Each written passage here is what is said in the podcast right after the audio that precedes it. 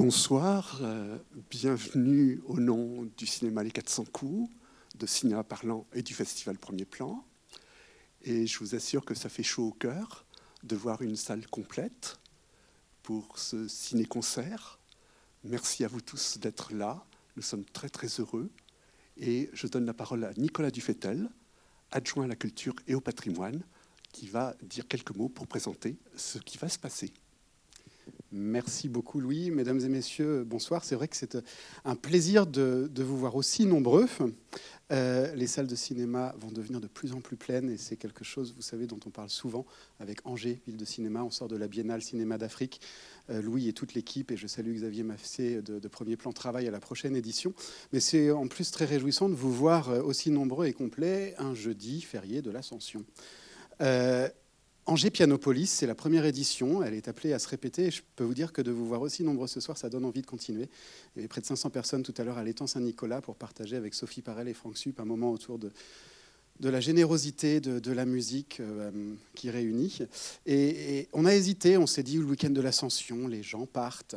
Donc, euh, week-end de l'Ascension, jeudi de l'Ascension, est-ce qu'on doit faire de la musique euh, Et on a bien fait de ne pas hésiter, parce que déjà, on le fait pour tous ceux qui ne partent pas qui ne peuvent pas partir, pour tous ceux qui vont rester désormais à Angers le week-end de l'Ascension, et puis pour tous ceux qui vont venir euh, pour partager un petit peu de musique. Le piano, c'est cet instrument avec 88 touches, euh, et je remercie énormément Isabelle, euh, directrice des 400 coups, Claude-Éric et Louis Mathieu, de, cette synergie, de cette énergie, parce qu'il démontre que le piano, c'est certes un instrument qui peut être seul sur scène, mais c'est un instrument qui peut accompagner euh, d'autres musiciens. C'est un instrument euh, qui peut faire dialoguer la littérature, ça sera le cas avec Pascal Quignard et la musique. Et puis c'est un instrument qui, depuis plus de 100 ans, est intimement lié à l'histoire du cinéma.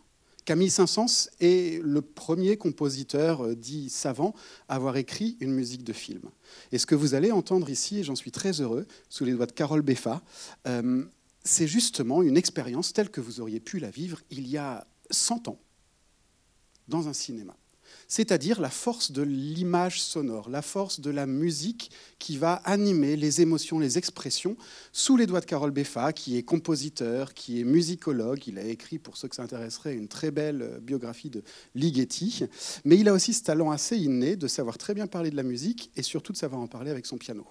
Et ce que vous allez entendre, c'est une improvisation en quelque sorte, qui sera calé sur les images. Il a euh, fait une très très belle séance, et merci Carole, avec une cinquantaine d'élèves du conservatoire hier, où il expliquait justement comment ça marche, comment on improvise. Dans d'autres lieux de France, Carole euh, anime aussi des masterclass avec des jeunes pianistes pour essayer de les libérer de la partition et leur apprendre justement que leur partition, ça soit ce qu'ils aient sous l'écran, entre le jazz, le classique, l'improvisation, et que ce soit finalement l'image animée qui anime et qui mette en mouvement les doigts et l'inspiration des émotions. Je ne serai vraiment pas plus long, mais merci beaucoup à vous tous et toutes d'être là. Merci aux 400 coups d'être partenaires de cette première édition. Quelque chose me dit qu'il y en aura une deuxième. Et surtout, rendez-vous samedi dimanche. Rendez-vous demain, Place du Ralliement, pour des moments de musique gratuits avec France Sup. Euh, rendez-vous pour euh, des moments aussi avec Marielle de Chaume.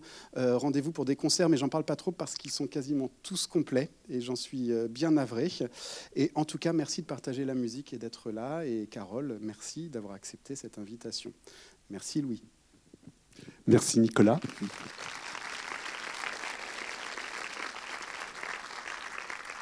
Je dis un tout petit mot sur le film que vous allez voir parce que est, c'est une originalité ce film.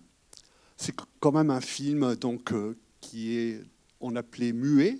En fait, jamais les projections de films n'étaient muettes. Il y avait toujours une sonorisation, de la musique, des bruitistes, etc. Mais il n'y avait que la bande image qui a été faite. Et c'était en 1930 qu'il est sorti.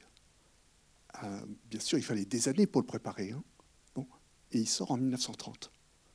Ah ben, catastrophe, 1930, on est déjà passé au parlant. Voilà. Le chanteur de jazz, hein, qui date de 1927, est arrivé en France en 1929.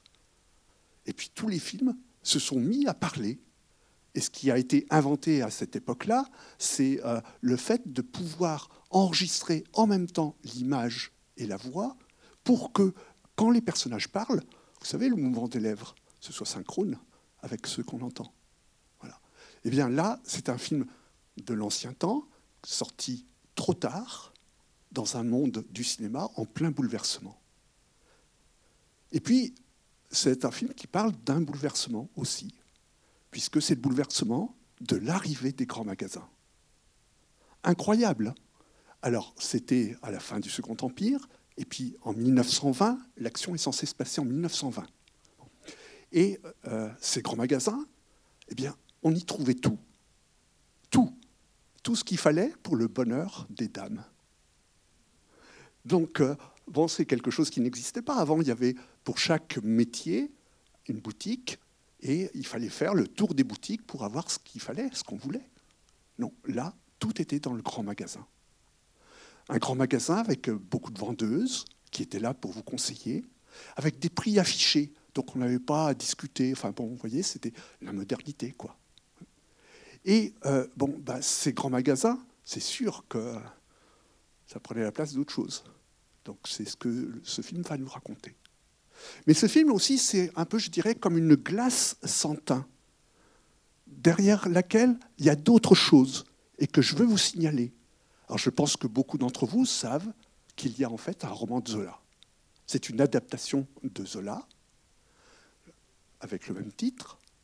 Et Zola qui disait, je veux faire le poème de la vie moderne. Parce que le monde qu'il décrit là, eh bien pour lui, c'est vraiment représentatif de toute la vie moderne, du progrès, avec tout ce que cela apporte et les dégâts aussi que cela cause.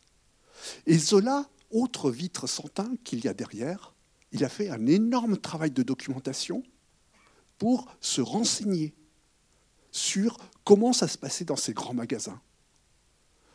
Comment ça se passait, euh, les vendeuses, euh, les chefs des vendeuses, le propriétaire, toute cette hiérarchie qui est décrite minutieusement d'après des observations. Et donc, on est là à découvrir un monde, et je dirais l'arrière-cuisine de ce monde. Et vous verrez, je ne veux pas en dire plus, bien sûr, toutes ces personnes qui sont réunies par une activité, elles ont une vie privée, une vie personnelle. Et on va comme cela de l'intime à la société et de la société à l'intime.